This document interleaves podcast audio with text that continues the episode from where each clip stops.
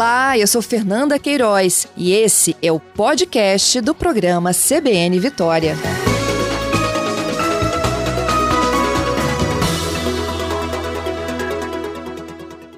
Camila, bom dia.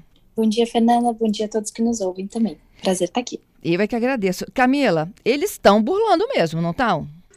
Sim, Fernanda, as regulações e as decisões que têm sido tomadas para o telemarketing, elas são direcionadas ao telemarketing que é lícito, né, e quer conformar para que seja uma atividade que não importune as pessoas e que seja permitido só aquele telemarketing que respeite as regras. O problema é, tem algumas empresas que estão à margem da lei e, por exemplo, utilizam de táticas para utilizarem de números que não são nem atribuídos pela Anatel. Então, sim, isso continua acontecendo, infelizmente. Isso. E assim, eles não usam o 0303 e eles estão se valendo agora de números celulares comuns para continuar e é, oferecendo serviços, ligando, enfim, importunando o consumidor. Exatamente, Fernanda. E assim, o 0303 vale tanto para o telemarketing feito por ligações com telefonia fixa, quanto por telefonia móvel também. Inclusive, começou com a telefonia móvel. Então, são realmente empresas que estão à margem da lei tanto não respeitando a utilização do prefixo 0303 para o telemarketing, quanto tem algumas também que utilizam técnicas de spoofing. A gente utiliza esse termo em inglês, mas basicamente é você utilizar um outro número que não seu para tentar fazer com que a pessoa atenda. Por exemplo, você utiliza um número com DDD da cidade da pessoa que vai atender para ter mais chance dela atender o telefonema. E o que, que, a gente pode fazer enquanto consumidor diante de uma situação como essa? Ou seja, existe uma regulamentação e eles não cumprem? Fernanda, exatamente. E é complexo porque o número que está aparecendo na sua tela não é necessariamente o número da pessoa, né?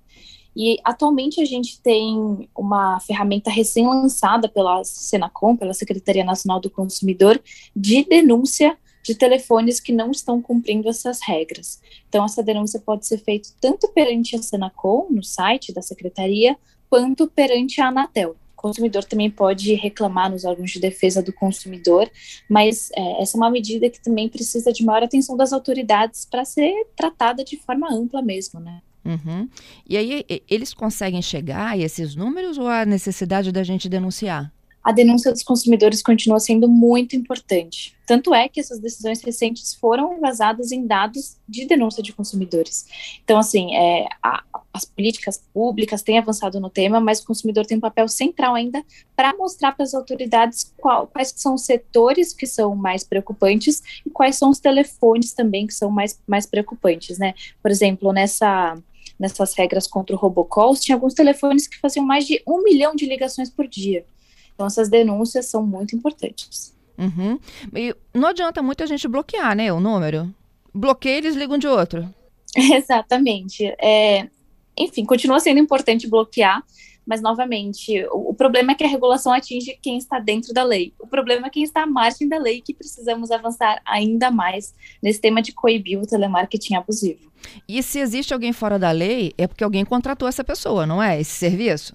Exatamente. Temos alguns serviços que são contratados mesmo à margem da lei. Por exemplo, até o como essas empresas conseguem a base de dados com os telefones dos consumidores, sendo que a pessoa nunca autorizou esse compartilhamento de dados, né? Então, o telemarketing abusivo tem várias facetas de possíveis ilegalidades. E, novamente, isso não, é, isso não exclui a importância do telemarketing, que é lícito. O problema é que ainda tem muita medida ilícita no telemarketing abusivo. É, eu tenho vários ouvintes aqui falando sobre o drama dessas ligações, tá? A Renata, por exemplo, diz o seguinte: ó, essa semana eu recebi uma ligação de telemarketing, meu aplicativo bloqueou, mas na sequência surgiu uma outra ligação de um telefone que era da Grécia. Como não conheço ninguém por Nossa. lá, não atendi, né?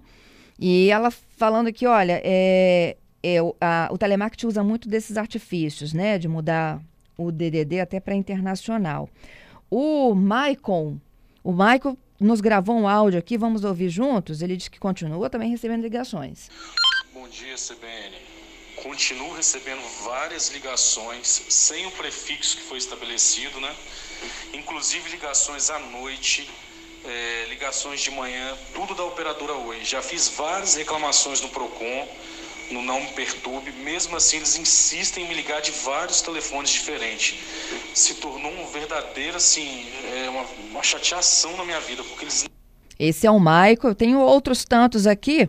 É, Camila, peço só para que você fique na linha comigo, só para a gente ir para o repórter CBN e a gente volta para responder, pode ser? Perfeito. Minutinho só.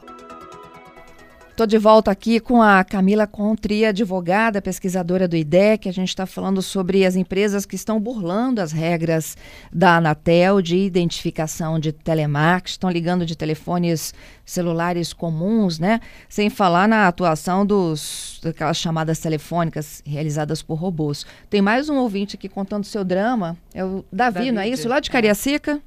Oi, Fernanda, bom dia. É Davi. Fernanda, eu, eu, olha, eu recebo muita ligação também eu coloquei um não perturbe para tocar os telefones só que estão na minha, na, minha agenda de, de, contatos, porém os outros continuam registrando tudo. E outra coisa, o número que eu bloqueio aparece lá ligando novamente, dizendo número bloqueado, mas continua ligando. O operador por isso não bloqueia. E outra coisa, eu tenho recebido várias ligações que eu não atendo, lógico, que é do, do 00, ou seja, prefixo internacional. Esse dia eu estava falando que era da África do Sul.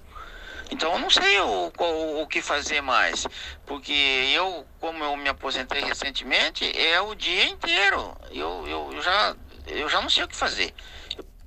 Camila, seu, seu Davi e um monte de brasileiro nessa situação, né?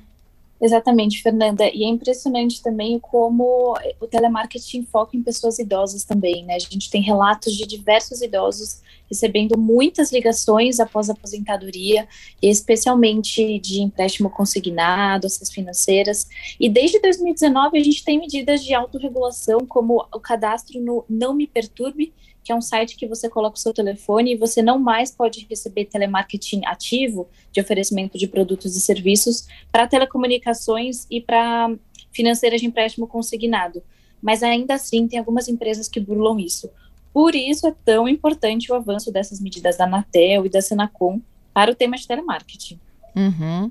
Eles, eles iniciaram né, aquela fase de abertura de procedimentos administrativos, não é mesmo? Para quem está descumprindo.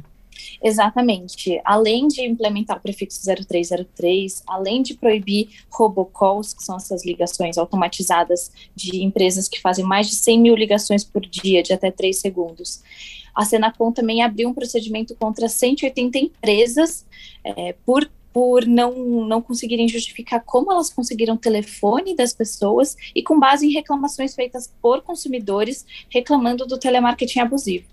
E a partir disso estão abrindo procedimentos específicos contra empresas que estão fazendo esse telemarketing abusivo. Nosso papel aí, além de bloquear, é denunciar. Com certeza, bloquear, denunciar e confiar nas autoridades que vão utilizar esses dados para implementar medidas efetivas contra o telemarketing abusivo. Te agradeço, viu, pela participação, pela entrevista, hein? Muito obrigada, Fernanda. Ótimo dia a você e a todos, todos os ouvintes. Para você também.